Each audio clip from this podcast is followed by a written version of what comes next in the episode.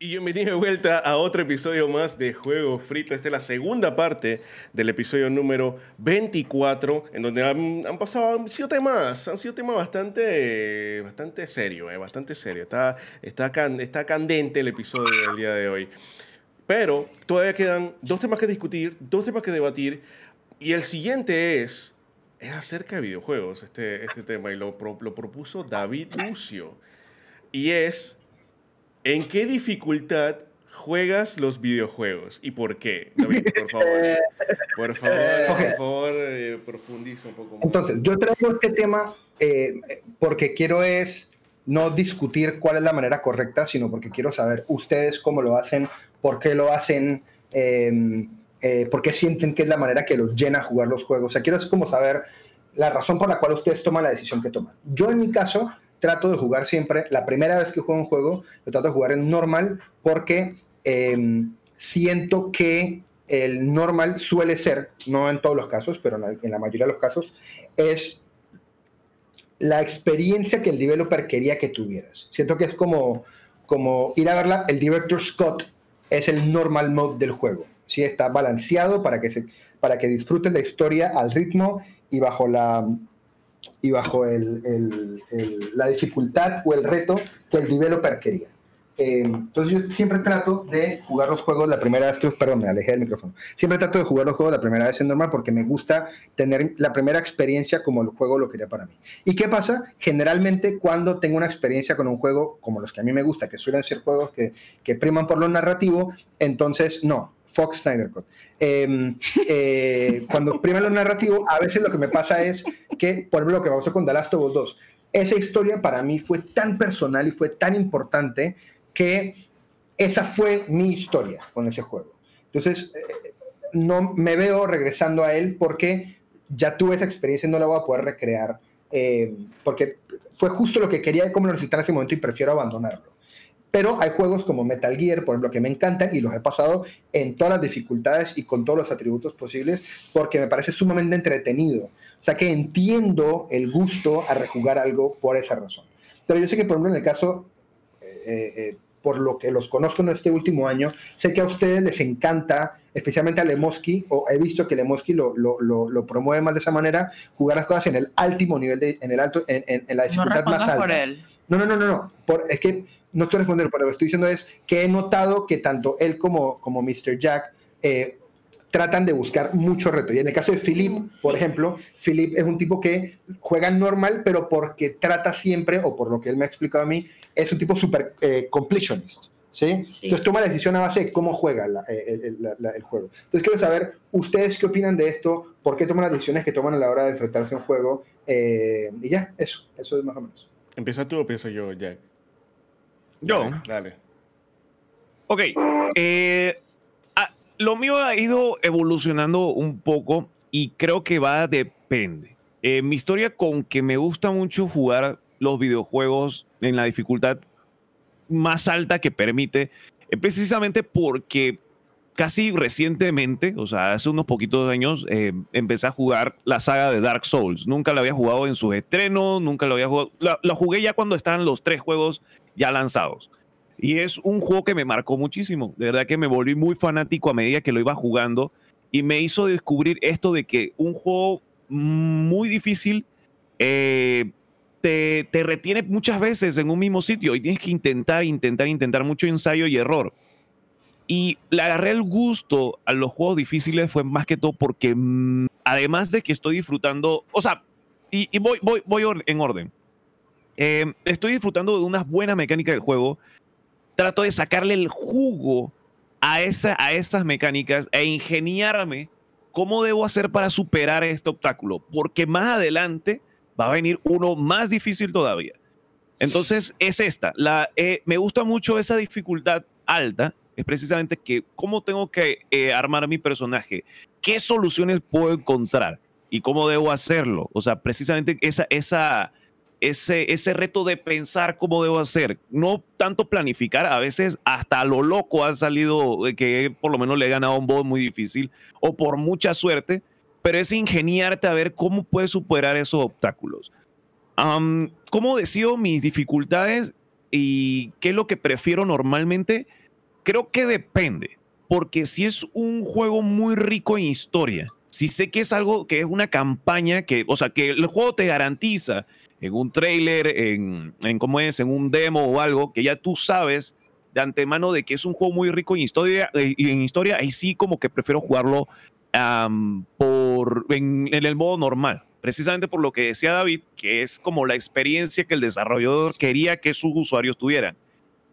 Pero eh, si es un juego que va más enfocado como, qué sé yo, eh, a, qué sé yo, por lo menos puedo decir específicamente que un hack and slash o un, qué sé yo, un juego de, acertijos, de puzzles.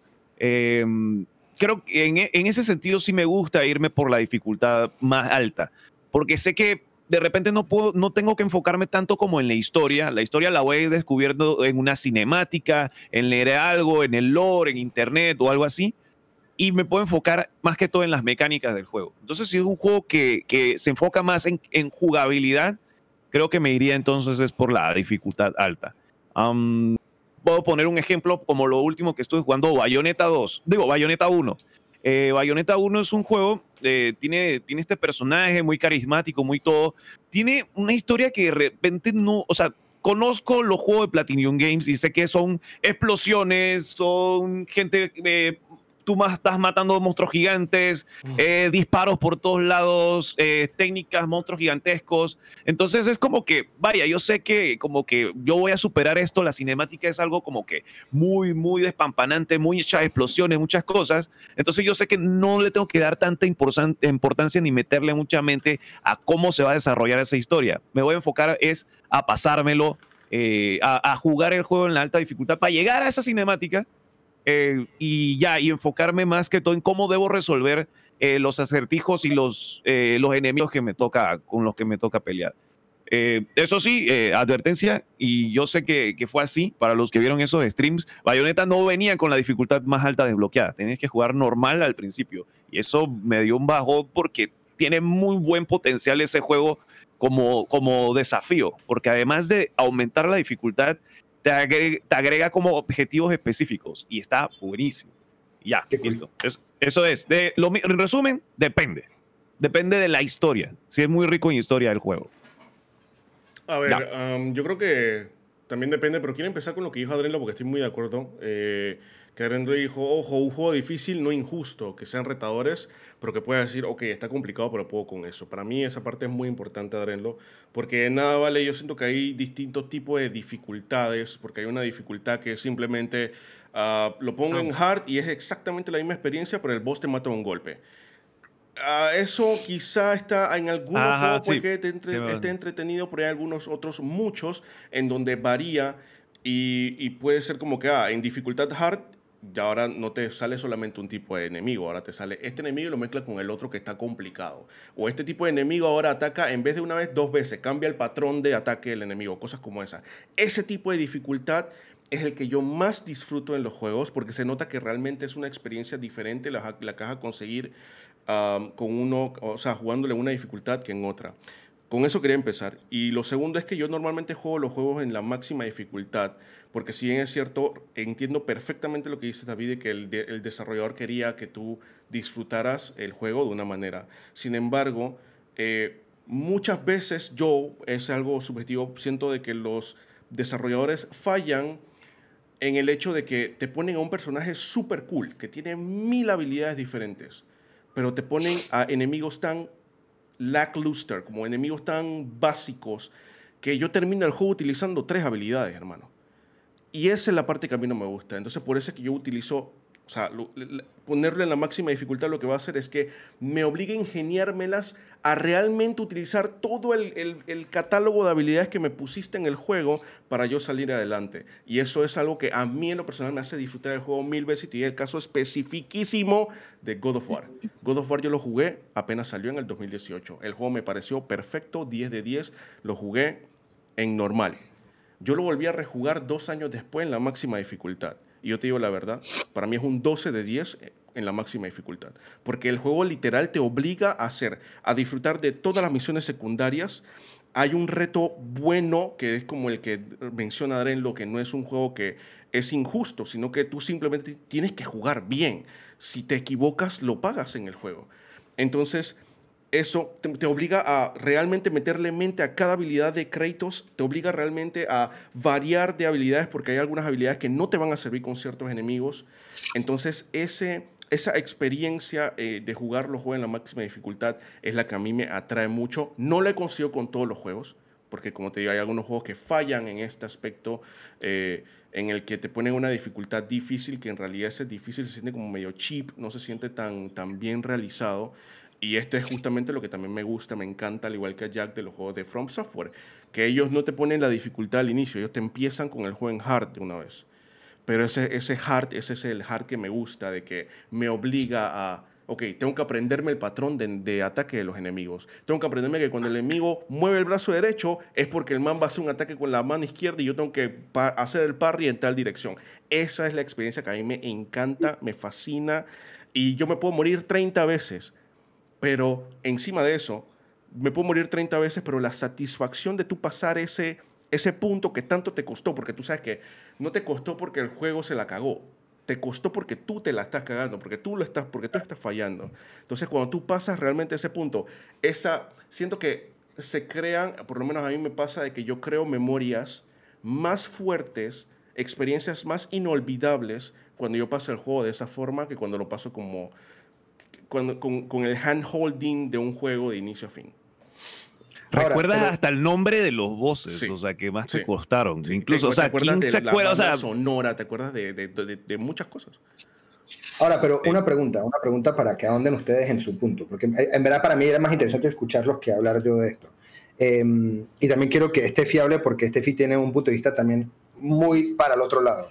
Em, y entonces lo que quiero saber con lo que decían es, uno, yo creo que hay que hacer la distinción y creo que se ha hecho, pero en el chat he leído un par de comentarios que pronto no lo, no lo, no lo vieron por ahí, y es, em, la idea no es hablar de juegos difíciles versus juegos fáciles, sino de jugar un juego en el modo hard.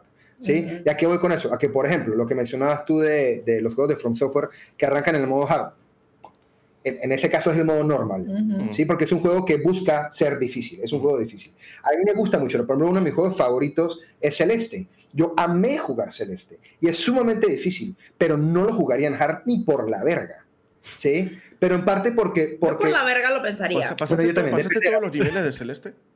Sí, yo pasé todo B-Side, pasé todo. El C-Side, los C-Side también. Seaside no los, no, los, no, los, no los llegué a jugar. En un momento ya pasó el juego o algo pasó. Pero probablemente si me agarraron la fiera los hubiera querido jugar. Porque probablemente eso en Celeste sería como el equivalente a jugarlo en normal que en hard. Claro, claro. Pero, pero, pero lo jugué en normal.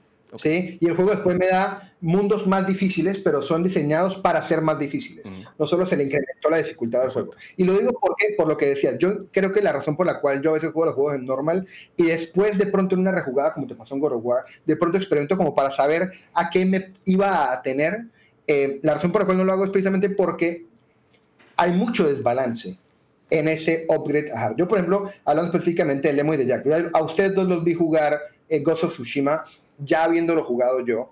Y Alemo lo, lo, vi jugando The Last of Us 2, ya habiéndolo jugado. Entonces yo pude, viendo que lo está jugando en hard, en, en Ghost of Tsushima, por ejemplo, que los, ya los dos jugándolo en hard y que yo ya lo había jugado, mi intención de verlos en parte era porque tenía mucha curiosidad de que, okay, si lo hubieran jugado en hard, ¿cuál era la diferencia? Y en Ghost of Tsushima pasa que literal la única diferencia es los manes te pegan más duro. Sí. ¿Sí? O sea, cuando yo veía jugar, dije, los duelos, era de que, ok, pero esto es exactamente igual a mi reto el window para, para, el, para el parry es idéntico, solo que ya le pegaron dos veces y a mí me pegaron cuatro. Pero, y eso, eso, eso hizo que esa experiencia en específico para ti de ese reto fuera más retador. Pero la historia y la experiencia para ambos fue idéntica. ¿sí? Em, eh, o, eso lo sentí, por lo menos, como en el aspecto gigante del juego, como en el consumo de la historia. En cambio, en The Last of Us, me gustó mucho el balance y me hubiera gustado que mi primera vez fuera en hard, porque me di cuenta que no era un tema de que te pegaran más duro, sino de que el, el, el, aspecto de survival se incrementaba. Y dado que ese juego depende mucho de esa tensión de tendré balas suficientes o no, jugarlo en hard en efecto aporta. ¿sí? O sea que juegos como ese entiendo y, lamento no haberlo jugado hard la primera vez. De hecho, pero un juego como este no lo haría. ¿sí? O sea que por eso digo que varía muchísimo ahí, ahí es donde querría saber ustedes qué opinan de eso versus, o sea, un juego difícil o incrementar la juego que me gusta. De hecho, en God of War, yo te, en God of War no, en Ghost of Tsushima yo te diría de que probablemente todo el juego es exactamente la misma experiencia, sin embargo, de nuevo es un tema mucho de gustos, pero en el tema de los duelos, ¿ya? En el, en, la- en el tema de los duelos, los tipos casi que te mataban de un solo golpe. Sí. ¿ya? El tema está en que eso te obliga como a concentrarte más, no te la puedes cagar, tienes que aprenderte el patrón de, de ataque de cada uno de los tipos con, que lo, con los que estabas dueleando, que no sé qué. ¿ya?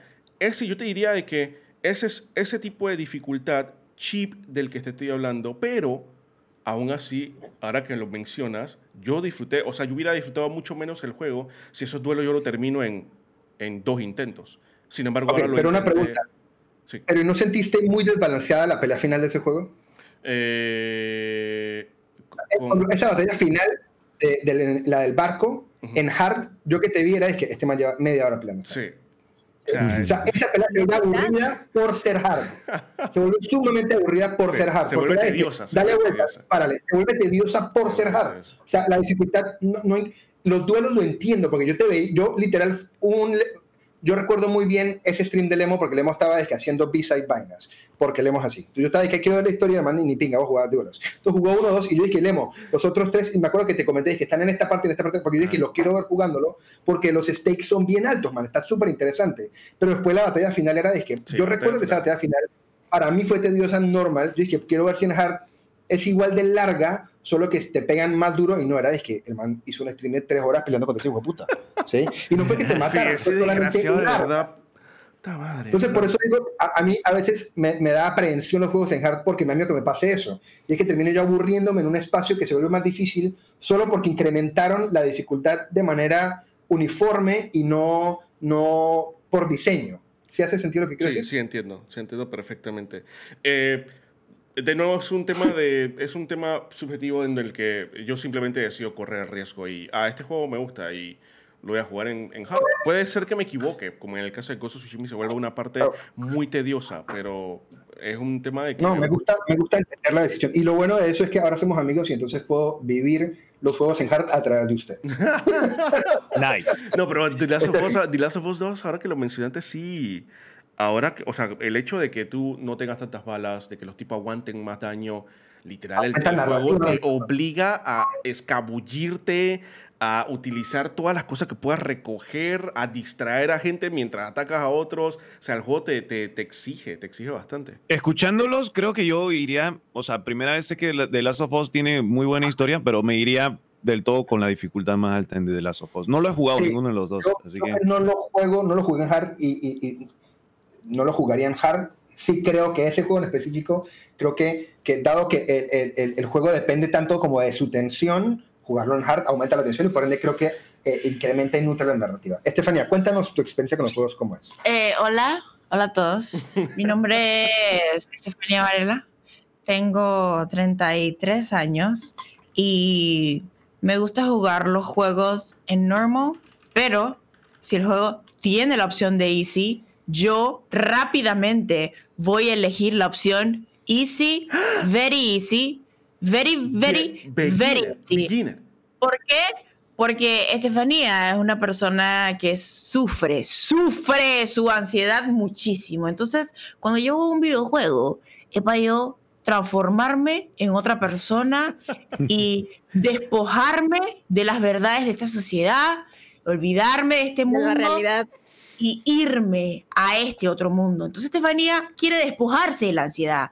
Pero si yo llego al juego y el juego me está tratando mal, el juego me está haciendo repetir 30, o sea, todo lo que dijo Lemoski, que le decía que a él le causaba gozo, a mí me causa...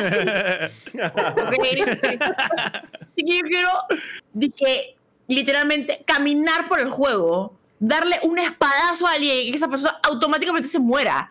Yo en Skyrim, yo era esa persona que yo me pompeaba a nivel 60 y luego iba donde el boss nivel 2 One shot. a matarlo con un solo espadazo y estaba feliz con el. Digo, "Uh, voy a regresar a mi casa, voy a robar más dinero, voy a robar más coronas. O sea, yo me meto en los juegos, es como para pa tripear, para chilear. Yo agarro puro. Ustedes no me van a ver a mí jugando, dije, dije, ¿qué es esa vaina que yo juego? Dark Souls. Dark Souls. Ustedes saben a qué yo juego. Ustedes no me van a ver a mí Ahora, en eso. si quieren ver eso, hay un video de Estefanía jugando Sekiro. No, güey. ¿Qué?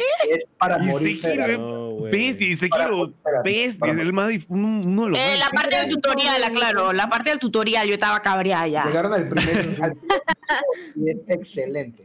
Ahora, una pregunta. ¿Ustedes jugaron Death Stranding en qué modo? ¿O ambos jugaron no he Ah, el normal. Ah, yo lo jugué en Easy, normal. no pasaba nada distinto. Ok, ok, ok. Ok. Yo dije, David, yo voy a jugar esa vaina en Easy porque esos monstruos a mí me daban buco miedo, esa sombra negra. yo, ¡Boom! En Easy hice un cráter. Ok, hice un cráter en la parte del tutorial. Me explotó. Nunca nadie le explotó donde a mí me explotó. A mí me explotó de Mm. una. Entonces, no. Ustedes no me Eh. Una vez, una vez me hicieron jugar en vivo. Me puse a llorar de la ansiedad en vivo Jugando Mega Man, sí. jugando Mega Man. Me puse a llorar porque dije, ¿tú por qué verga juega esta pinga? Yo entiendo por qué les gusta, lo entiendo, Sí, sí, sí. pero no lo comparto ni un poquito. Yo estoy feliz de que ustedes disfruten eso. Si yo les puedo ver a ustedes jugando y reírme de ustedes y de su sufrimiento, que parecer es gozo. Pero para mí, no. Ahora, lo que sí Listo. es verdad es que lo que usted diciendo ahorita es 100% cierto. Yo, las experiencias más gratas que tengo jugando un videojuego es, son los momentos que me costaron mucho. O sea, para mí, Celeste, Cuphead, o sea, como ese tipo de vainas que es como que, puta, llevo 20 intentos y lo logré, yo me sé ese mundo de memoria y, y, y- y sí, sí es una experiencia mucho más gratificante a largo plazo. Para ti. No, no, no. Sí, sí, sí, sí. Definitivamente es muy subjetivo. A Igual. entiendo el gusto, pero me voy a mantener normal. Ahora, dicho eso, sí creo que los juegos deberían todos tener implementado por regla que uno pueda incrementar o reducir la dificultad en torno a la partida. O sea, digamos que si yo comienzo un juego normal y ¿Qué veo juego no te verdad permite hacer gustaría, eso? Hay muchos juegos que no lo permiten. Sí, hay muchos juegos de que cuando- normalmente que cuando tú eliges no puedes cambiar la dificultad más. Eso, Yo la verdad, que el juego debe permitir eso. O sea, porque, que yo decida cómo me quiero enfrentar al juego. O que yo tome la decisión de que, puta, no, yo en verdad este juego hard no estoy, lo bajo. O lo contrario, que el, que el reto no, es, no está adecuado, como lo que comenta Lemo, yo poder decir que no, foque, vamos a bajar para la pinga. Ey, eh, ahora que decías de que, de que, que, que existe y que easy, very easy, very, very easy. Hay juegos con very easy. hay juegos con Sí. Very Y- no, easy. Y hay juegos que debajo de very easy tienen ni que uno de que kit mode. Recuerdo hablas? mucho de ¿Cuál? Playsta- de- Ese de no PlayStation, visto. de. PlayStation 1, de PlayStation 1 habían muchos que decían easy, very easy y dije kit mode, que es prácticamente de que tú tocabas botones y la vaina se moría. Recuerdo uno de, uno de Spider-Man de PC, de Cabrón, PlayStation cabrón, 1, cabrón, recuerdo, cabrón. nada, dije kit mode, o sea, era dije la vaina más, o sea, que nada más ver la historia y punto, o sea, y va del punto A al punto B siendo Dios, o sea, Ahora, pero las, las mejores, Increíble. las mejores dificultades eran las de Wolfenstein. Yo creo que Pero A mí me Wolfenstein, gusta ser Dios. Wolfenstein era de que Hardest era eh, Soy la muerte encarnada. Nivel 3 era de que Bring It On. Nivel 2, No me mates. Y nivel 1 es que ¿Puedo jugar, papi? ¿Y que can I play daddy?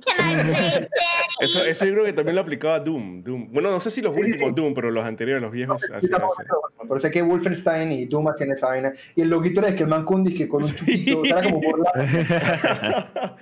en, en Metal. Gear, por ponerla, o sea, para poner el juego en, en Very Easy, o sea, Kojima te decía que, hermano, tienes que ponerle a Snake, un tipo rudo, el, el personaje mejor del mundo, man, tenías que ponerle un gorro de gallina para que el juego se te fuera más fácil. Y ya andar con el gorro de gallina todo el rato. Oye, yo no, ¿por qué no me dejaste jugar con el gorro gallina? Eso- Estamos hablando de Metal Gear, amor. Por eso. Metal Gear ¿Pero cuál? 5. El 5. Eh, ¿Qué pasa si lo comp- Ale, Porque yo lo podría jugar así. Sí, el 5 se vuelve súper fácil. Adrián lo con el- mencionó Doom, que Doom en la máxima dificultad es como que está, está nice.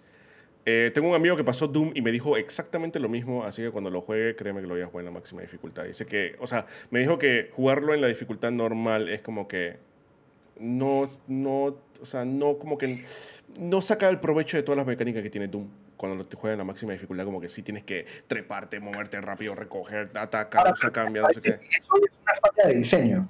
Eh, o sea, perdón. como que, como que ahora, como para, para eh, saber ustedes qué opinan, ¿no sienten que eso es una falta, una falla de diseño? Yo creo que... O sea, como que el juego debería ser lo más cercano a lo que los desarrolladores quieren para la mayoría de la gente. Y yo me atrevería a decir que el 80% de la gente ni siquiera se pone a jugar con los modes, sino que arranca el juego, lo mete y arranca. O sea que por un juego como Doom, escuchar que, que el juego te obliga en verdad a usar todo en el modo hard, pues eso no debería ser, porque la gente si compra el juego debería poder disfrutar de todo el juego independiente de la dificultad del juego.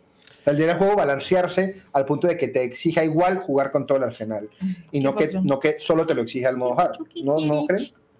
¿Tienes Um, hambre? No sé, porque puede, puede ser de que hay algo involucrado al igual que... Yo sé que hay un modo easy, pero hay que ver el scale, cómo lo ve el desarrollador, qué tipo, qué tipo, cómo sacó, qué consideran ellos un jugador hábil de un jugador que quiere jugar en hard, de un jugador que quiere jugar en eso lo hard. testean. O sea, que esas decisiones las toman a base de testing, o sea, que ellos deben saber dónde está Sí, el, exacto. el switch. Todo- está el balance. Pero yo estoy casi seguro de que muchos de estos eh, juegos que no tienen mucha dificultad o no pueden elegir dificultad y, y vainas como esa, probablemente lo hacen también quizá un poco handholding porque le interesa que la gente disfrute de todo el juego y no lleguen a ese punto. Yo creo que a lo que yo voy es que yo creo que el caso de Jack y yo, que nos gusta morir 20 veces contra un boss porque jugamos mal y pasarlo después de la 30 vez que lo intentamos, somos la minoría. O sea, es una enorme minoría a la que les gusta ese tipo de, claro. de- de- de situaciones. A muchos más les gusta simplemente un juego donde ellos puedan disfrutar de la historia, haya cierto reto, claro, pero que no sea como que un juego que, o sea, hermano, te- te- que eh, jugaste bien 20 minutos y te la cagaste el último, el último minuto y ya Ahora, perdiste. Y creo, y creo que también agregarle como, como una dificultad, ya sea injusto o no injusto, o muy creativo o qué sé yo, independientemente de agregarle como una dificultad más alta, es también como una manera de eh, sacarle el jugo o darle valor a tus 60 palos, porque de verdad que como que extiendes también tu, como, tu experiencia, tu tiempo de juego y demás, Sí. y como que es, es también como que eh, como lo que decía también en el ejemplo de God of War, que por lo menos usas todo, o sea, tienes que forzarte por usar todas las mecánicas que te brinda el juego para poder superar eh, un boss o lo que sea, o un enemigo que te esté dando problemas. Por lo menos hay juegos que en modo normal eh, te dan que objetos de curación o objetos adicionales, que qué sé yo, te da más poder o algo así. Sí, Yo he pasado juegos que sin, sin, sin, sin utilizarlo, lo, incluso los guardo porque siento que los voy a usar más adelante y al final me los quedo y que acumulado. 40 y acumulado. Ahora, Así lo que, que- yo sí estoy en completo Yo desacuerdo. también los acumulo, pero porque estoy OP. lo- lo que yo sí que tiene Hugo. con los modos normal, especialmente con los AAA grandes, con The Last of Us, con los Uncharted y con los demás, es los tips. Odio estar en un juego y que de repente el juego me diga, es que, ay, mira para allá. Ah, y que aprieta sí. el triángulo para que miren la puerta. Man, tienen que ir. mm, dije, sí, no, nosotros, no, nosotros crecimos con The Legend of Zelda y esas cosas que No, que- te, que- sé, tú te quedas atascado y tú no sabías, o sea, y de repente que, ah, que bueno, la revistita de Nintendo, no sé qué. Pero-. Y lo que pasa también es que yo estoy muy en desacuerdo con que eh, la- el, el- el generador de un contenido, ya sea un escritor de un libro, el director de una película, el desarrollador de un videojuego, lo que sea, que trata a su audiencia como estúpida. Yo creo que las mejores muestras de arte es cuando el arte no se ve limitado por como que, que va a ser la percepción del consumo de ese arte. ¿sí? Como mi hija viendo Yu-Gi-Oh!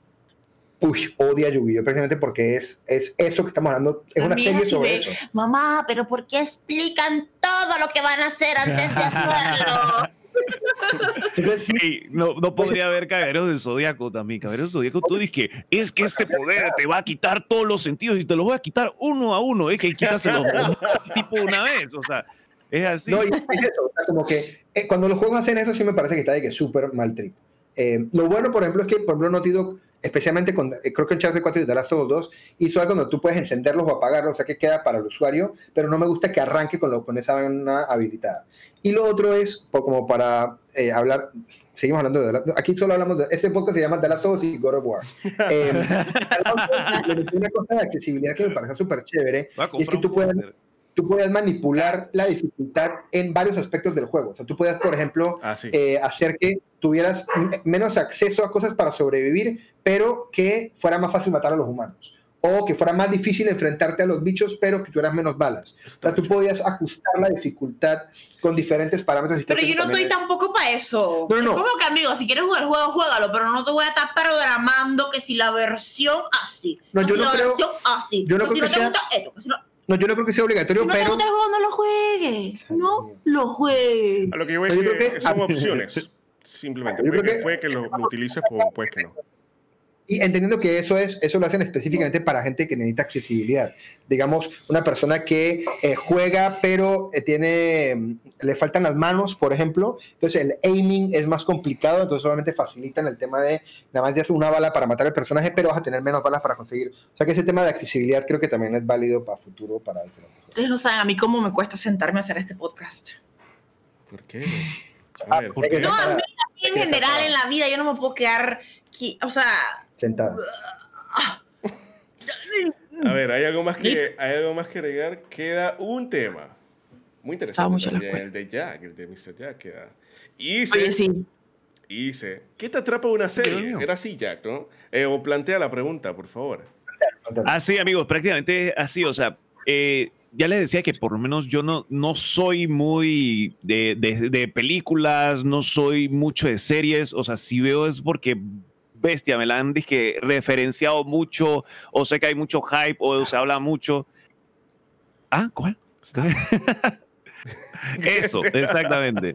Entonces, como que inte- intento verlo, pero por lo menos en una serie, y también puede aplicar en videojuegos, en películas, en lo que sea, ¿qué es lo que hace que ustedes se enganchen a una, a una serie? ¿Qué hace que, eh, que se enganchen al principio y queden viendo hasta los últimos episodios? O sea, ¿qué elementos ustedes creen que son los que le gusta en una serie, en una película un videojuego?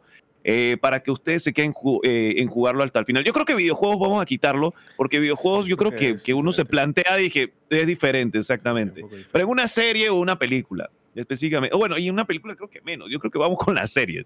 Pero precisamente eso, o sea, ¿qué, a- qué elementos? O sea, le- la historia, los personajes, ¿qué es? Em, bueno, voy a empezar explicando Ujú. que más o menos a mí una serie me tiene que como que llamar mucho la atención, me tiene que impactar mucho desde el capítulo 1, o sea, y en sus primeros momentos. Eh, les puedo decir que, y, y de- independientemente que, de que, que la serie ya después se vaya diluyendo un poco y que se vuelva aburrida, por lo menos me hizo verla. Entonces, le pongo el ejemplo perfecto que eh, empecé a ver la serie Fargo. eh, y Fargo te atrapa, o sea, porque tú dices que, man, este tipo cómo, cómo, o sea, se metió en un, o sea, no sin decir spoiler, pero se metió en un lío y cómo va a salir de eso. Y yo quiero ver cómo alargan la serie para ver ese lío, cómo lo va, cómo el tipo va resolviendo y salido- saliendo de esos líos.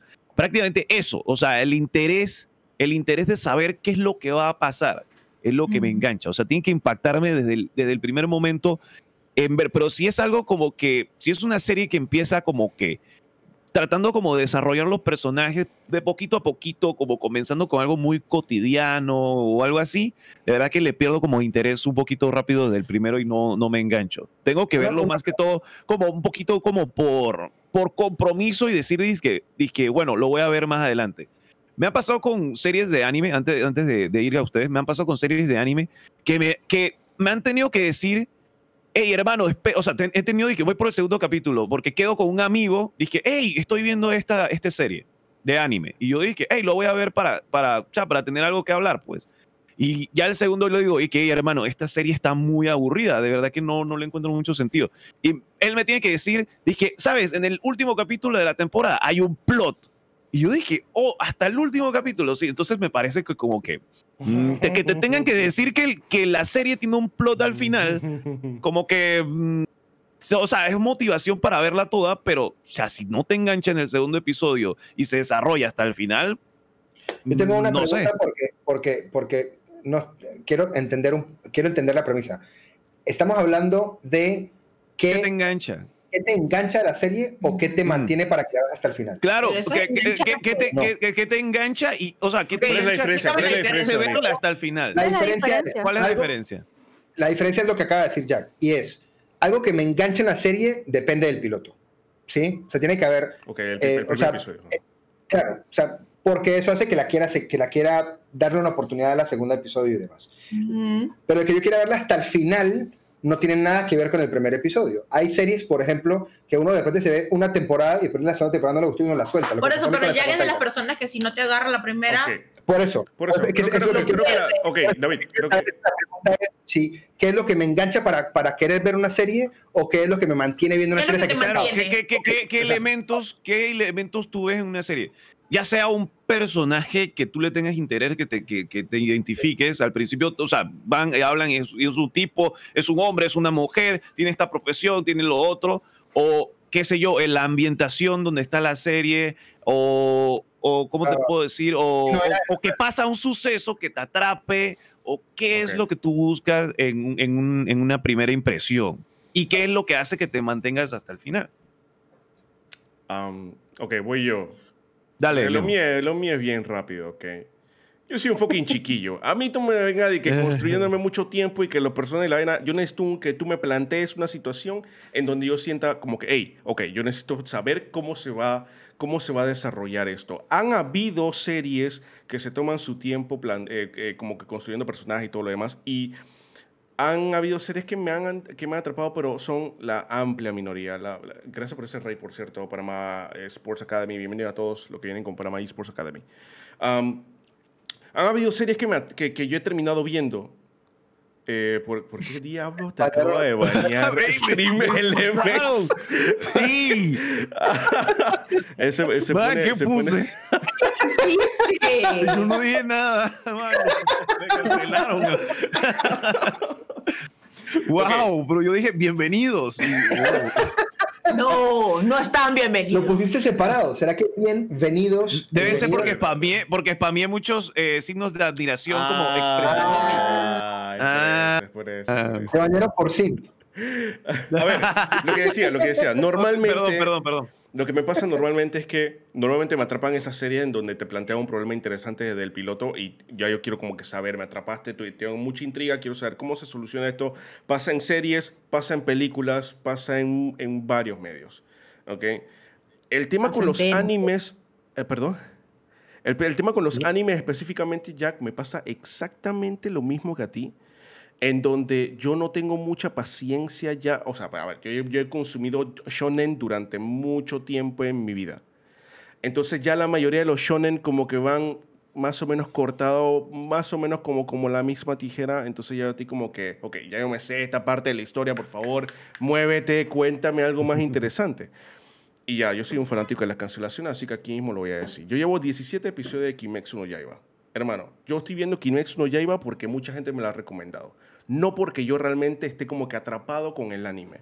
Porque la verdad se ha tomado mucho tiempo. Yo estoy como que, o sea, ya yo entiendo el problema, pero me están tratando cada episodio como si fuera Pokémon. Llegan a, a una ciudad, hay un enemigo, lo derrotan en ese episodio, nos vamos a la siguiente ciudad. Entonces como que ya, perfecto, hazme eso en dos episodios, tres episodios, no me lo hace por 10, 12 episodios. ¿Qué es lo que está pasando? Entonces, me ha pasado con Kimetsu no Yaiba porque yo sé que al final, porque ya me la han más o menos, no me lo han spoileado, pero me han dicho ya de que, hey, cuando se acabe la temporada hay como que una trama, hay una vaina, entonces ya yo estoy como que interesado, como que ya, me, me pusiste una zanahoria que ya yo voy a ir a buscar. ¿Ok? Pero al, al, inicio, o sea, y pasa no solamente en temas de anime, pasa también en películas porque me quedo dormido, pregúntele a Ale Carrera, cuando se toman mucho tiempo, yo estoy como que, ok, pero Muévete, por favor, do something. Do something. Hermano, ronquido lo que viene bajando. Y eso, obviamente, no estoy diciendo que esté ni bien ni mal. Lo único que yo me he dado cuenta, conociéndome, de que yo necesito que, se mueva un poco más rápido la historia, porque si no, me conozco y me voy a quedar dormido. ¿Qué sigue? Yo puedo seguir. Adelante. Eh, ok, yo necesito. ¿Tú en esta a propósito fue no, no, no, no, no, fue el streamer. Pues obviamente necesito que sea una historia que me interese. Eh, a mí normalmente me gusta que tenga mucho suspenso.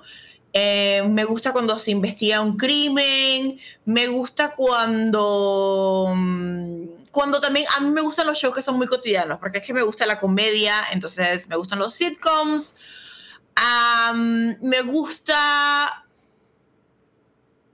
Me gustan los diálogos inteligentes.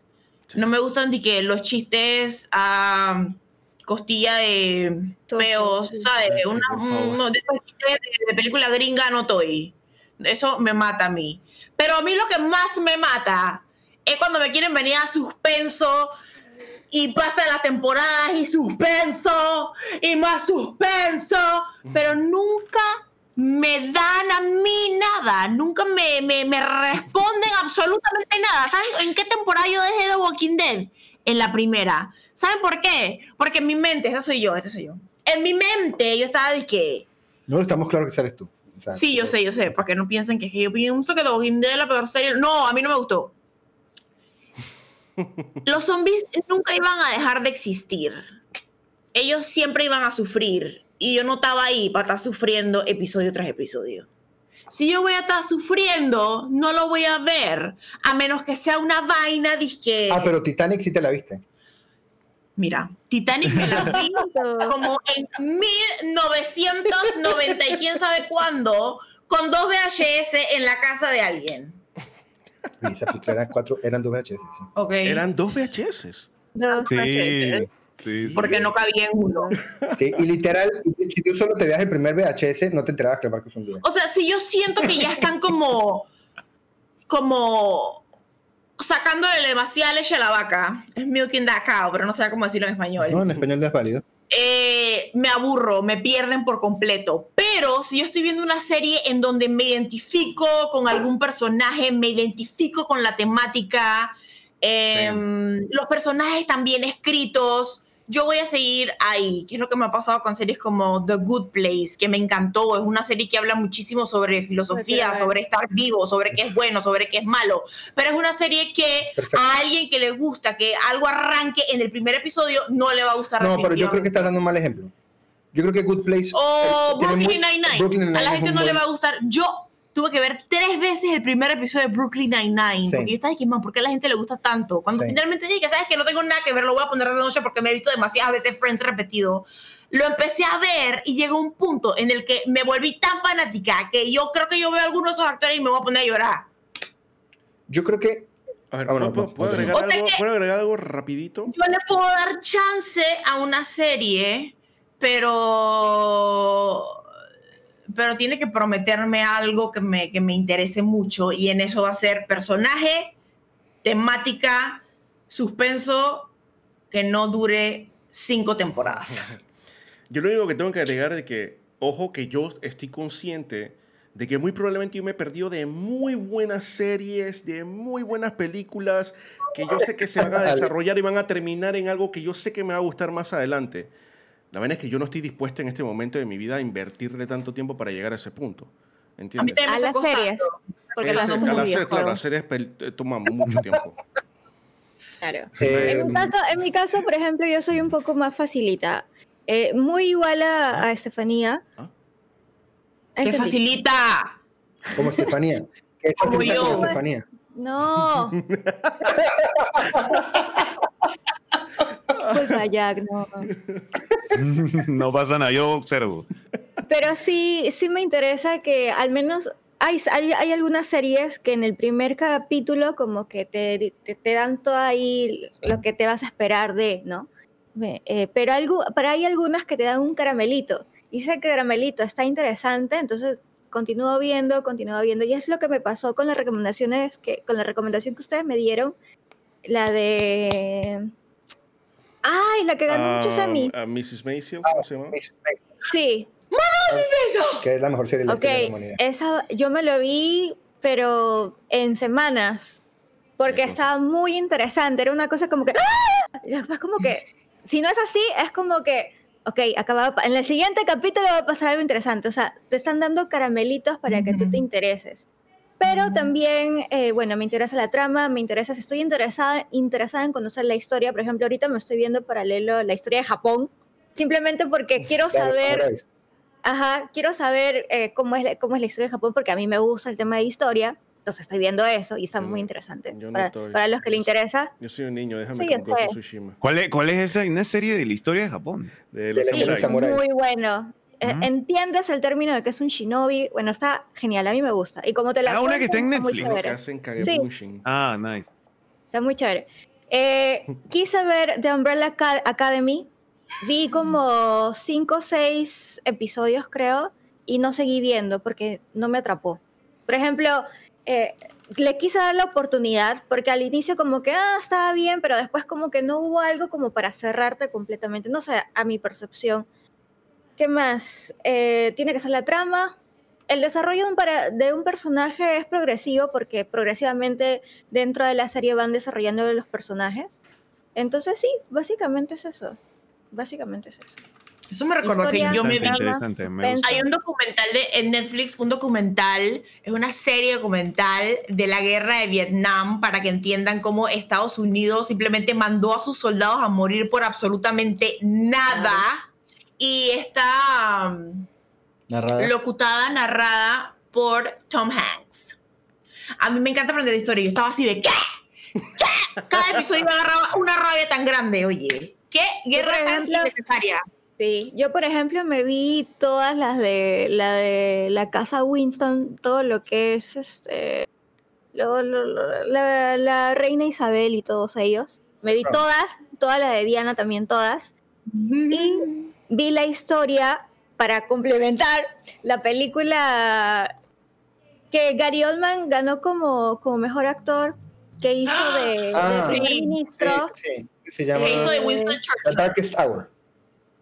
Ese. Buenaza. Los que quieran verla, la ven. Yo la recomiendo 100%. Es muy buena. Y me interesó más por el personaje. O sea, la historia de vida y todo eso. Yo soy muy fácil para apasionarme en temas de historia y todo. Y todo lo Ah, temas de historia. Da, da bueno, qué buen punto Tal de vez vista. cuando va mucho a ciencia ficción, ahí te pierde un poco. Sí. O, ok. Mm, ok. Sí, un poco, un poco, pero depende. Pues si hay una buena historia dentro del trama de ciencia ficción, sí, sí la veo. A mí me pierde cuando es drama, como drama, y drama, y drama. Sí. Cuando pensaba, viéndose ese anime, dije, Attack on Titan. Yo me estaría cortando las venas. Ay, pues si te conté cansar unos manes y que gigantes quieren comerse a la gente. Yo entiendo que está pretty y todo, pero yo no estoy para andar sufriendo. Haz la cara, haz la cara que hacen los personajes de Attack on Titan en todos los episodios. Están sufriendo, están sufriendo todo el tiempo y todo se ve gris. es que, todo se ve es que- gris, es que en ese anime están perdidos. sufriendo. Toda Vaya, la humanidad está No, confinada. y se ahí. nota. Están Hace un excelente trabajo con el look and feel, pero yo no estoy por El él. diseño, el O sea, yo diseño de estoy- los personajes Ay, cuando están en suspensos. ¿Sabes? Yo estoy para. Yuri on Ice, para patines en hielo, para romance, para un, un par de risas y para documentales, para ver lo cruel que es la realidad. Esas son mis dos facetas. Espérate, tú no sufres de Attack Titan para sufrir con la vida vida real. real, Steffi. Attack on no, Titan me está, me está molestando. Attack on Titan me está molestando. Me, ya me está molestando. Ya me está molestando porque los, los, los capítulos que esa porquería dura 15, 20 minutos nada más. No me da más. Eso me estresa porque, o sea, no me da ni un poquito. O sea, literal, estamos en el opening de que, chamadre, el opening se está tomando demasiado tiempo. Estamos perdiendo minutos valiosos aquí. Yo tengo, yo tengo una premisa que creo que aplica para todos. Solo que de pronto uno no se da cuenta. Y es, uno se engancha con una serie. O sea, una serie lo, le dice a uno, ok, eh, te ganaste que yo me vea un segundo episodio por la premisa. Únicamente. ¿sí? O sea, es la premisa suficientemente interesante para ti. Es una promesa que nos hiciste en ese primer Literal. episodio. O sea, el, el- el piloto de una serie es un contrato, es un compromiso que tenemos los espectadores con los creadores del show, en donde ellos me dicen a mí, mira, mi programa, este es el tono de esta serie, eh, te prometo que tiene suspenso por esto, o te va a interesar por esto, eh, y te voy a dar una pista de lo que probablemente pase. Y eso lo debe enganchar a uno, ojalá. Obviamente eso va a variar de persona en persona porque es diferente el hook que tiene una serie como Bridgetown a una serie como The Walking Dead, a una serie como Miss Mason. O sea que la audiencia va a variar dependiendo, o sea, el aspecto de la audiencia va a ser muy grande. Pero e- ese, ese compromiso se tiene que cumplir. Entonces, cuando una serie te, arran- te agarra con tu piloto y después progresivamente te das cuenta que está cumpliendo la promesa, o sea, que está avanzando hacia, esa- hacia cumplir esa promesa, uno se mantiene con la serie. Dicho eso, yo creo que uno solo continúa viendo una serie por los personajes. Yo estoy convencido de que uno puede tener una excelente premisa, pero si uno no se siente relacionado con los personajes, uno lo suelta. Eh, Es que la, ¿cuál no es la hay- premisa de Brooklyn Nine-Nine?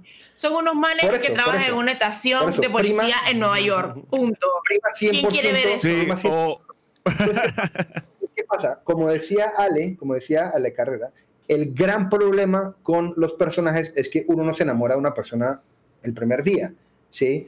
Uno Bueno. tiene que conocer a la persona y ver cómo tener una inclinación por tener química con un personaje, pero uno no se encariña con un personaje hasta que uno lo sigue viendo a la larga. Y este personaje. Entonces, hay muchas series, como el caso de Brooklyn Nine-Nine, el caso de la serie que me estoy viendo ahorita que se llama The Expanse, eh, series como, digamos esas dos series en específico, creo que son muy buenos ejemplos, de series que son excelentes, pero que dependen al 100% de sus personajes, y que como uno no se enamora del personaje a la primera, la serie tiene pésimo piloto. Eh, o sea, hacer un piloto es un arte, man. Hacer un buen piloto es, es una vaina, es un balance muy complicado porque tiene que cumplir con, esta es la promesa que tengo, eh, y te prometo que te vas a enamorar de los personajes a la larga. Entonces, ese compromiso, y yo estoy de acuerdo con Lemoski, o sea, uno hoy en día, por la cantidad de contenido que hay y por el poco tiempo que uno tiene libre para consumirlo, tomar decisiones sobre qué serie vas a ver es un compromiso delicado y que uno tiene que tomar con cierta responsabilidad, entendiendo que Tú es lo un compromiso a la ligera. Yo lo tomo muy a la ligera, pero porque yo sé lo que quiero. ¿sí? Entonces yo arranco a ver una Yo serie, la tomo a la ligera. Yo me lo tomo muy ligera y le doy una oportunidad a la serie, pero yo también estoy muy tranquilo con soltar una serie. O sea, yo no Sí. soy... Yo no me complico, Ok, yo no me complico. ese- justamente ese es el tema, David. Ah. Yo sé que, yo, me- o sea, si yo empiezo a ver una serie que yo sé que me va a gustar, pero yo siento que, hey, dude, estoy invirtiendo una hora cada episodio y se me está yendo la mitad de mi día en esto, yo sé que me va a doler en el alma, pero me va a doler mucho como que dejarla media, como que, hey, de- dejarla tirada, como que... no. Sí, sea, como que, entonces, como por que yo como una que- especie de compromiso. Sí, por eso es que Entonces, es yo, muy yo ni siquiera como que, ok, no, mejor prefiero, ¿sabes qué? Me gusta, pero en algún otro momento de mi vida la voy a ver. O me interesa la serie, Eso pero en es algún momento la válido. veré ahorita. Eso es súper válido. Y cuando tengas el tiempo la verás. Yo hay muchas series que he puesto en hold y he visto mucho Sí. tiempo tarde porque de pronto el mood no era el adecuado o cuando la comencé a ver no la entendí y preferí revivirla de vuelta. Lo que me pasó con Attack on Titan. Attack on Titan me pasó eso. Yo vi la segunda temporada y como que enfoque esta mierda. La solté, regresé tres años después y me encantó. O sea que yo creo que también uno se tiene que dar la oportunidad que ese tipo de cosas pasen. ¿sí? Lo que, a mí lo que pasa es que sí me da mucha tristeza la cantidad de series que dependen desafortunadamente de ese disclaimer de espérate que llegues al episodio 15. Eso vale verga, porque Mm. es muy difícil convencer a alguien de que haga eso. Y hay muchas series que desafortunadamente depende de eso. Un muy buen ejemplo es Brooklyn Nine-Nine. Uno se tiene que ver como 10 episodios de Brooklyn Nine-Nine para que uno le guste Brooklyn Nine-Nine. Y cuando te ve, y lo, y lo- lo bonito Pero de esa cuando serie te es gusta, que cuando te gusta, ¡ay, es- a la esa es tu familia. A mí me pasó y a Estefania, nos pasó a ambos, que comenzamos a hablar y puta, esta vaina es un tedio, esta vaina no avanza, esta vaina no, como que los personajes no me terminan de convencer y de repente, pum, hace clic y uno comienza a decir, ¿sabes qué? Regresemos. Entonces comenzamos a ver todo otra vez desde el primer episodio y la amamos y comenzamos a entender por qué es buena. Pero eso no es un buen selling point. Ujú. Claro. Sí, no es un buen selling point, ¿sí? Decir, que como lo que pasa con, con mucho anime, por ejemplo, que One Piece, que no, pero, pero métete a, métete a esta página y ahí te dicen qué episodio saltarte. ¿What? O sea, es que vete para la verga tú con tus 1200 episodios.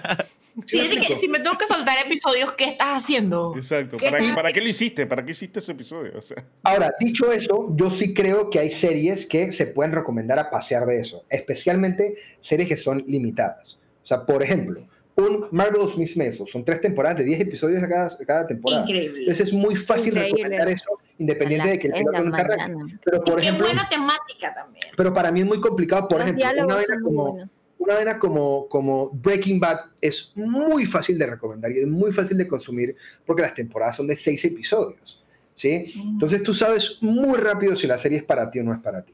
Eh, y, y coge ritmo muy rápido. Aquí alguien preguntaba que si el primer episodio de Breaking Bad es perfecto. es Sí lo es, suficiente. porque es, presenta exactamente el humor de la serie, que tiene eh, humor negro, que va a tratar de temas adultos complicados, eh, que los personajes tienen eh, un alto factor de pérdida.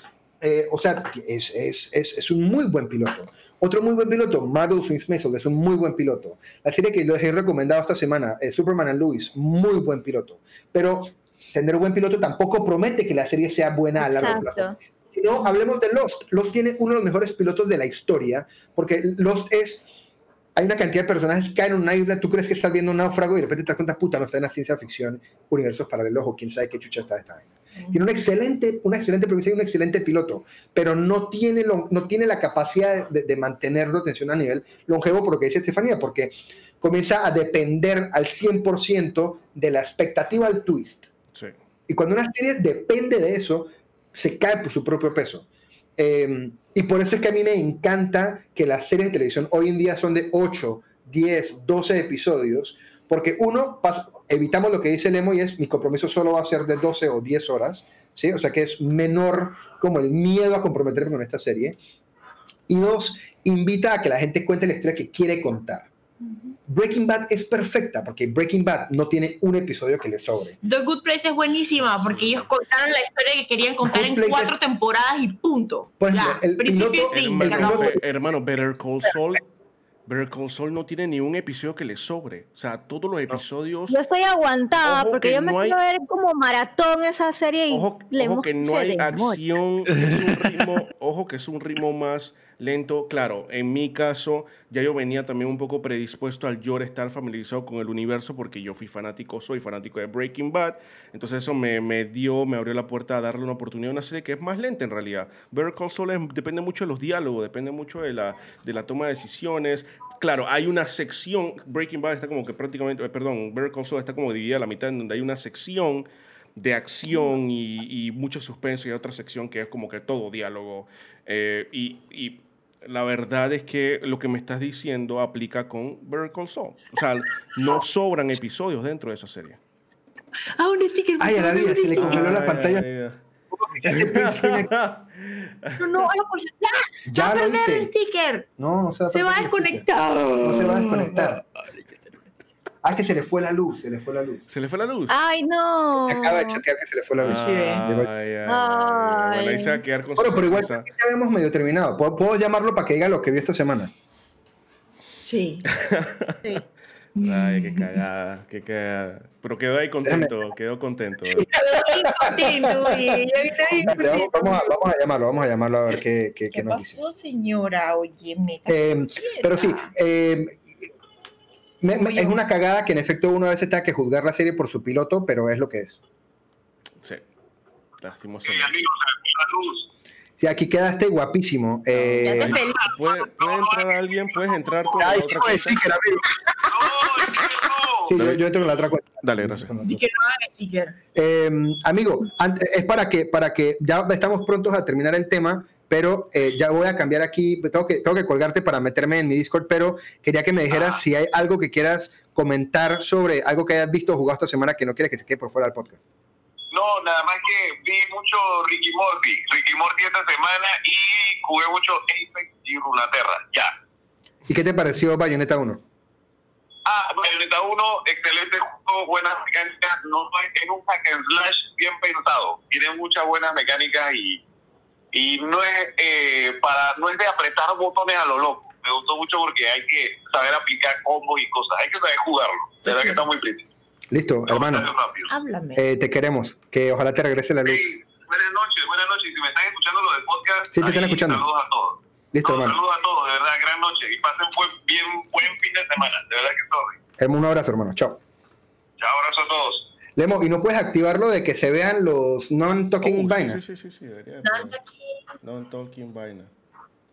Eh, oh, ¿Te funcionó? oh, ah, no, no me funcionó. No, Ok, dale, ya entro acá. Ok, eh, ¿algo más que quieran comentar sobre esto o pasamos a qué vimos y qué jugamos esta Ya semana? yo estoy ya. Ok, listo. Ale Carrera, cuéntanos. ¿Qué jugaste? ¿Qué viste? ¿Qué leíste? ¿Qué consumiste esta semana? Bueno, como ustedes bien saben, recién soy nueva en el tema este de, de videojuegos. Recién tres años. Y pues no, no estoy jugando ninguno. no, mentira. Quiero jugar, eh, porque la verdad sí quiero jugar eh, ¿Cuál, otra vez. Sí, Sackboy y World of Warcraft también quiero jugar. Tenemos que jugar Sackboy juntos, porque ya podemos jugar los cuatro online. Sí, sí. sí, Desde sí. hace rato yo le estoy que le digo a Lemoski y me dice, sí, sí, sí, sí, sí, está jugando. No, no, no, yo también, yo también, aquí también hemos fallado en presionar, pero sí, eso tenemos que hacerlo. No podemos jugar de Y- que solo con Ale. Sí, podemos chiflar a la mosquita. Sí, también puede. Y de, series, películas. serie- de series est- estamos viendo Better Call Saul, nada más. películas. Oye, ah, yo Lemo. estoy viendo la historia de Japón. Qué ch- Lemo, me, me- me metí, pero no pusiste lo de. Lo de o sea, no, que, ah, creo que no, me sirvió de deja, nada. Es que no me deja, no me deja, no me deja. A ver, Ah, tengo que poner momento. cámara. Tengo que poner cámara, tengo que poner cámara porque si no, no funciona. Solo pon cámara y pon el teléfono en la mesa y que se vea negro. Yeah, cuidado. Cuidado, cuidado. Cuidado, cuidado, cuidado, cuidado. Eh, Lemoski. Yo, eh, esta semana, ¿qué he estado jugando yo? ¿Qué carajo he estado jugando? Eh, jugué un poquito de Hades, he jugado Apex Legends. Eh, me ha ido súper mal porque estoy recontra oxidadísimo en Apex Legends, que no lo, no lo toqué, la verdad. WandaVision, ya lo terminamos de ver. eh, Ale y yo, honestamente, WandaVision, eh, los últimos dos episodios a mí no me convencieron mucho. A Ale le encantó, a mí los últimos dos episodios como que eh, más o menos.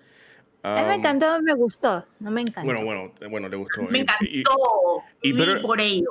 y Better Call Saul, eh, sí, eh, brutal. Ya terminamos la cuarta temporada. Estamos a punto de empezar la quinta y última que hay por ahora. Y la serie está amazing. O sea, me gusta mucho la serie. Me da un poco de tristeza saber como que más o menos en qué dirección se está moviendo la, la historia. Me da mucha tristeza, la verdad. Pero es parte de... es así es. Están al día. Ya están al día. No, no, no. no. Falta, nos falta la, la quinta, que es la última que ha salido hasta ahora. Uf, ok, ok, ok. Estoy bien emocionado por ustedes. Dice Ah, ¿Han este visto de casualidad? casa. Ay, a la vida. Este fi- eh, el- Ya fuera de su casa con Yapa, dice. Ya vengo, ya vengo, ya vengo. ¿Qué lo digo? ¿Qué cosa, qué cosa, babe? Ok, voy a aprovechar y voy a decir los míos. A ver. Que si, Es es que David no es- si has visto, si has visto Ozark, ¿has visto esa, esa Yo serie? no, David sí. David sí. ¿Y qué? David, ¿Qué está, todas las series. A él le gusta mucho Ozark. Está buena? Es bucodrama, es como de, una gente que se mete en un verguero. O sea que si te gusta ese Wow. tipo de cosas. ¿Sabes? Esa serie que está como intensa porque es como se va a zafar y como que se fasa y luego se, se Llegué, mete en otro- llegué, ¡No! Mentira, dale, dale, cuenta, cuenta, cuenta, cuenta. Miren, ayer nos vimos. Ayer nos vimos la nueva película de Disney, Raya. Y yo estaba teniendo una explosión cerebral. Porque esa película sí está gráficamente impecable. Ok. No, no, no, no, ustedes hasta Así que no la vean, no van a entender. O sea, en verdad, nosotros hemos visto buenas gráficas. Ay, a la vida, llegó el ciego. Pero, Oh, no, Yapa era Pero- insoportable. Leia, pero mano, o sea, este Fidel lo está diciendo, pero Raya y el último dragón es hasta ahora la película, o sea, es impresionante. Visualmente es impresionante, Si- pero si la comparan con Soul, es muy distinta. Yo creo que Es más Raya, aventura. Raya es una película para familias, solo es una película adulta. Sí. O sea, para mí Soul es una película que para nosotros, especialmente lo, justo por el tema que estamos hablando ahorita de que los 30 hay que leer a nosotros, a nos- No. nosotros de 20 y tal, creo que Soul es una película que para los adultos es como un peliculón independiente de ser animada. Raya es una película de aventura animada para niños, para familia, y dentro de ese contexto es impecable. Es muy, muy, muy, muy, muy, muy, muy buena. Pero me estás hablando No, Leia. gráfico, me estás hablando también del factor de no, entretenimiento de la los, serie. los La- personajes son increíbles, la premisa es muy buena, el world building, el lore es Muy bonita impre- historia. El, el- el final es catártico. O sea, no, no, no la puedo recomendar. bella, no la bella, puedo bella, recomendar. bella en todo La no es musical. No, no, no, no, No es, no, no, no es es, musical. no, no es, no, No. es película de, de- No. Yes. Es tu mayor temor, ¿no? Qué pesado. no, y, y- y ojo, y ojo, no cantan, pero adicional a que no cantan, es probablemente la mejor banda sonora que le he escuchado una película de Disney Sí, mucho, sí, sí, mucho, sí, mucho sí, sí, tiempo. sí. Porque lo que pasa con Disney es por precisamente esa, esa, esa, eh, lo que comentabas de que cantan. ah, Yo no tengo ningún problema con, con, con el, con el cine musical y menos con el cine animado musical. A mí me encanta el cine animado musical. Pero dicho eso, entiendo que no es cup of tea. Esta película es cero eso, es una película animada de aventura de pe a pa. eh, y el score, hermano, es me recordó mucho. No, tienen que verla, tienen que verla. Si ahorita, tienen la ahorita, ahorita hay que- terminamos el hay que podcast. alquilarla, hay que alquilarla, creo que cuesta 13 dólares eh, eh, eh, alquilarla, pero repito, creo que es mucho más barato que ir a cine Sí. y la película lo vale. Es un peliculón son. Eh, también nos vimos. Oye, es que nos hemos visto. como- Ojo. Vayan a sabiendas que es una película animada de Disney. No estoy diciendo que esto es Citizen Kane, Claro. pero si, la- pero, pero, pero si tú, tú, tú pones Moana, Frozen, Amigos, va a ganar. tal, Ya les digo que va a ganar Oscar. 100%. Ya les dije. No hay nada que hacer. Pero ya que ganó el Oscar, hoy. no ¿Qué que hoy? hacer. Hoy es 6 de Em, marzo. también 7 de vimos una película que nos recomendó Eh, Mere fijo, Kerme. eh, hay que alquilarla a pesar de que tengas Disney Plus. Amigo, pagas 13 que es una cosa de, de que unos manes se meten en una llamada de Zoom Oye, con está- una, con una medium y que para llamar espíritus y se toma un giro bastante Sí, la inesperado. recomendó Mary Kermen, la vimos ayer, se llama Host, H-O-S-T, como hostear, host. Está en Netflix, es una película inglesa y dura 50 minutos. Y es frenética, dije ta, ta, ta, ta, ta. si le gusta buena. la vaina de miedo, ahí está, una opción. Yo tenía que hacerte una pregunta ahorita que con, con el tema anterior, David, que se me pasó, discúlpenme. No, dime, dime. ¿Te gustaría hacer una serie de televisión? Mil por ciento. Yo escribí una serie, es más, les voy a contar la premisa. ¿Están listos para que les cuente la premisa de la serie que yo escribí? Por favor. que nosotros una vez cuando estaba en la clase de dramaturgia nos pusieron tarea de que, ok, escriban la premisa para una serie. Y escribimos por la premisa de una serie, a mí me encantó la premisa. Y era una vaina muy The Others, pero latina. O sea, era un, un grupo de personas que terminan por cuestiones económicas eh, metidas en una casa en el interior de Colombia, eh, tratando de tener contacto con lo paranormal, solo para darse cuenta que todos ellos son... eh, entes que han ido allá por diferentes razones. Pero lo chévere de la serie era que era, era, era, eh, hay un momento en el que, en el que tú te das, voy a contar otro porque nunca la voy a hacer, Sí la grabaron usando Zoom. pero era, Nunca era, nunca. era, perdón, no, Nunca nunca digas nunca, verdad. Pero puede que cambie, entonces mo- mo- voy a spoilear. ¿Y qué título? Entonces, los otros ellos- manes. ¿Qué eso va con los otros manos. Ellos, ellos, ellos, lo- los, estos entes que llegan a esta casa comienzan a descubrir que la única manera de irse es abandonando el limbo, o sea, dejando, logrando como cerrar algo en su vida, completando algo en su vida. Y hay dos personajes que se enamoran durante el proceso de esta investigación en la casa y entonces la única manera para dejar de vivir en el, en el, en el espectro eh, terrenal No. es poder suplir lo que los completa, que es poder decirse que se aman, pero a conciencia de que si se lo dicen, dejan de existir. Entonces, como que toda la premisa de la serie es como esta vaina de que si yo completo lo que mi vida necesita, te pierdo porque tengo que abandonar este aspecto. Entonces, me parece, entonces la serie toda giraba alrededor de, de, de que tienes que soltar para, como de letting go, pero el letting go en un aspecto como, como macro. Okay. O sea que sí, me encantaría, me encantaría, me encantaría Ah, bien. Nice. Normalmente el proceso para llevar una serie o hacer una serie, ¿cuál es? Tendrías que llevar como que esa premisa a alguien y esa persona. O a Se una se compañía. Perdón, repite, ¿Se repite. escucha? ¿Ahora se escucha? Ahora sí, sí, sí, Ok, sí. el proceso para hacer una serie en este caso, eh, en caso que no lo quieras hacer independiente, normalmente cuál es? Que se lleva esto a una compañía como un publisher, por decirlo, y esa persona Igual entonces todo. invierte en tu serie. Es un pitch como tu cualquier Ok, otro. ok, ok. Y tienes que financiar. Se financia exactamente igual, solo que es, es mucho más difícil. Es la manera en que se presupuesta es mucho más delicado porque tienes que pensar en, en, en un- en- una, cantidad de. Pero entonces, pero lo chévere era que nosotros ya habíamos planteado toda la, la serie en una Y casa. Entonces eso ayudaba mucho que la producción era de, de- eran como dos meses de producción solamente y eran solo cinco personajes, o sea que uno, uno se vuelve creativo para que la vaina salga adelante, Eh, pero sí es un proceso muy distinto de desarrollo, de ejecución, de pitch, porque aparte tú tienes que pitchar toda la serie, tú no puedes decir, mi serie es sobre un avión que se estrella, Claro, no que puedes, no que puedes picharle el piloto, tienes que picharle todo. tienes que picharle la serie, ¿sí? Entonces tú tienes que tener muy claro, dije, ok, el episodio 1 vamos a tratar sobre los personajes, el episodio 2 es sobre plantear el problema de los villanos, el episodio 3, o sea, tienes que plantear la escaleta de la serie para poder que te la Ya financien. no. Es más, en muchas ocasiones uno rueda un piloto o un trailer que como que resume la serie, a pesar de que no exista, para tener una muestra como un sampling para que te lo financien.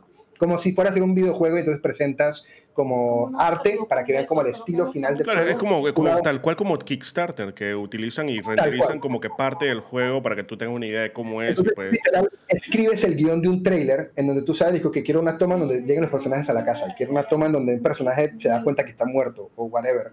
Entonces tú escribes el trailer, lo ruedas, así no saben los actores que van a quedar al final y usas eso como un selling point para la serie. Qué chévere. Estaba, estaba muy interesante, muy fascinante. Muy, muy interesante, sí. Sí. Sí, sí, sí. A mí me gustaría comenzar por una serie documental. A mí me parece que las series documentales son una vaina súper chévere y el proceso es distinto porque uno, uno, uno, uno tiene una idea clara de lo que quiere contar, pero mientras ruedas puede que te des cuenta que la historia que estás contando es muy distinta. Entonces es un proceso como creativamente es como mucho más eh, eh, satisfactorio, creo yo, porque uno está constantemente como balanceando lo que está aprendiendo versus lo que uno quería contar y uno tiene que poder como distanciarse de, de, de, de, eso para poder contar una historia como honesta y demás. O sea que ojalá en algún momento se nos dé la oportunidad de hacer algo como, como eso. Yo no sé si, Lemo, tú conoces una página, eh, eh, un canal de YouTube que se llama No Clip. Sí, me encanta. A mí me encantaría, o sea, yo le decía a Estefanía, mi meta es hacer eso. Yo le dije a Ale que mi meta era parecido también. No sé si te, no sé si te acuerdas que te mencioné ese canal que son documentales que cuentan como que historias acerca de desarrolladores. Los desarrolladores Sí, contando sí, su experiencia a la hora de desarrollar X juegos o algo- alguna historia que nunca se contó acerca del desarrollo de, otra, de tal. No Clip es lo máximo. Y yo sigo a Danny sí. O'Dwyer desde que él estaba en, Games, en. GameSpot. Me encanta. Él tenía una sí. serie en, Game, en GameSpot que se llamaba Escape from, uh, uh, Escape from Mountain. uh, fuck, se me fue va el nombre. Escape from Stupid. Mountain o algo así. Y él ya un hacía eso, pero a menor. él él- Sí. Exacto, ya él ya hacía eso, pero a menor escala. Y ahora con No Clip, el tipo hace unas producciones a otro nivel. Me, en- me fascinan sus videos, me parecen demasiado buenos. Y en, en, en la era de Patacoins y en lo que llamamos con el David Steffi Show y con Sony y demás, a mí lo que más me gusta es esas oportunidades de sentarse con alguien a solo como, como, como, como jack in a, a, a, lo que hace, a su experiencia, a cómo llegó a las cosas que llegó. A mí me encantaría, por ejemplo, por ejemplo a mí una de las cosas que más me gustó en No Clip, nos fuimos horrible, es la, la serie de desarrollo de Death Stranding. Qué locura. O sea, tiene- tiene- es, es- es como dice Adrián, es un canal, o sea, tienes un must si te interesa el tema del desarrollo de Sí. los videojuegos y eso. es- Especialmente la última serie que sacaron, la de Hades, porque es todo el proceso durante pandemia. Fue una sí, serie que sí, grabaron sí, como en sí. seis años. sí, Es una sí, vaina sí, sí. impresionante. Eh, de resto, puedo seguir. Ah, no, perdón, tú estabas hablando de lo que viste y lo que. O ya terminaste. Lo siento, Steffi. Es que llegó Yapa, así que Yapa mata podcast. Eh, ok, este film, imagino que ya habló de Raya, hablamos de Host. Les quiero recomendar. Me vi el segundo episodio de Superman and Lois y es exactamente igual de buena que, le- que el piloto. Si les gusta Superman, váyanse por allá. Eh, La isla de la tentación está buenísima. No, de resto no, no hay nada más que pueda decirles por ahí que haya visto. Me estoy viendo The Expanse, una serie en Amazon que tiene ese gran problema de que demora mucho en arrancar, eh, pero tiene la ventaja de que son eh, eh, temporadas de 10 episodios. Entonces, por ejemplo, a mí me pasó con The Expanse, que la comencé a ver, pensé que eran temporadas de 24 episodios, y cuando iba por el episodio 4 y sentía que no estaba avanzando, era como que, fuck, qué pereza verme esta vaina y casi la abandono. Vi que eran 10 y dije, bueno, me voy a tomar el riesgo de terminarla y it's really fucking good. Entonces me metí dije, en Rotten Tomatoes y tienen 97 en Rotten Tomatoes. O sea, es una serie dizque galar, o sea, no galardonada, pero tiene una crítica importante en ciencia ficción. Y, y está chévere, está chévere. Si tienen Amazon Prime, es buen trip. Nice. Ok. um, ya, ya, ya dijo Ale también, ¿no? Ok. Ya, Um, No Ale. sé si quieren, no sé si quieren pluguear. Pluguea, pluguea, por favor, el podcast, lo que te Pero tú ya dijiste que has visto y que no has visto, ¿o no? Yo sí. Sí, sí, sí. Sí. Ah, ok. Ok, ok, ok, ok. Eh, pluguear, sí, yo quiero aprovechar eso de la idea. Yo quiero pluguear ma- el mañana. eh, tenemos a las 7 de la noche Cineclub. Vamos a estar hablando de Mank y de Raya y el último dragón. Aparte de ver el primer corto que protagonizó Estefanía Varela, vamos a estar viendo Otredad, que es el quinto corto que nosotros rodamos en la productora. Así que si quieren ver el corto, dura 20 minutos. Vamos a estar el domingo viéndolo. Y justo después de eso, nos vamos a ver Live de las Tentaciones, donde en soy yo. Chévere. Bueno, en mi caso, primero agradecerles a, a ustedes, la gente de Juegos Fritos, por la invitación, Mr. Jack, que no está con nosotros, pero que estaba, a Steffi, a David, a Lemoski. Me, me ha gustado mucho estar con ustedes y pues simplemente si quieren tener más información acerca de cómo podemos manejar nuestras relaciones, ya sea de pareja, familia, amigos, tema también con salud emocional, con información relevante para su bienestar. No se olviden de seguirme en Instagram, arroba diosa con propósito. También el tema que, que- estuvimos hablando, que propuse, lo voy a subir a, a mi podcast.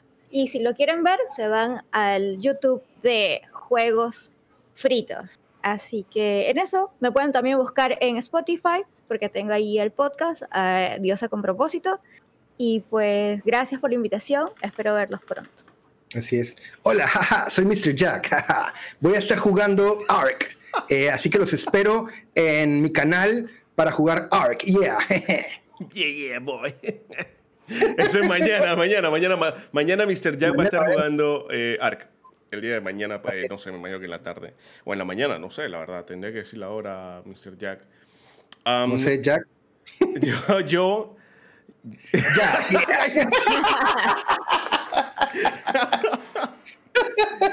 Eh, por mi parte, chicos, el día de mañana por la tarde, eso de las 3 de la tarde, hora de Panamá, Perú, Colombia, México, etcétera, etcétera. The Last Guardian y seguramente se termina el día de mañana. Mañana acabo el juego. Yo te iba a putear a ti, porque el podcast anterior tú me prometiste a mí que el lunes ibas a jugar las cartas. Am, Entonces yo estaba el lunes ahí esperando a Lemoski, esperando a Lemoski. mañana se termina The Last Guardian. eh, solamente me voy a conectar para terminar el juego en vivo. Así que lo espero por acá el día de mañana. Eh, Antes de que te vayas, algo que quieras bloguear, algo que quieras mencionar.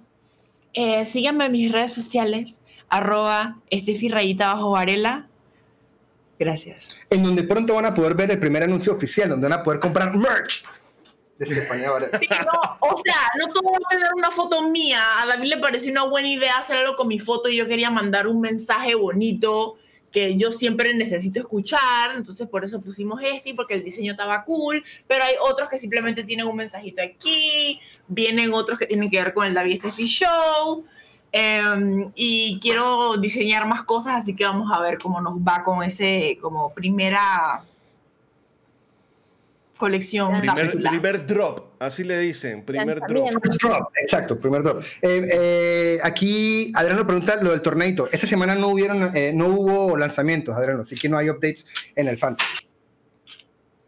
Listo, chicos. Eso va a ser todo por el episodio de hoy, supongo, ¿no? Ya no queda más nada. Más que despedirnos y lo vamos a dejar el día de hoy con... Eh, no hay nadie. ¿Hay alguien que realidad? Si no, no vamos. Ahora sí. Yo voy a meter- ya tengo hambre, voy a ver raya, voy a, voy a descansar, voy a bañar. Y así, chicos.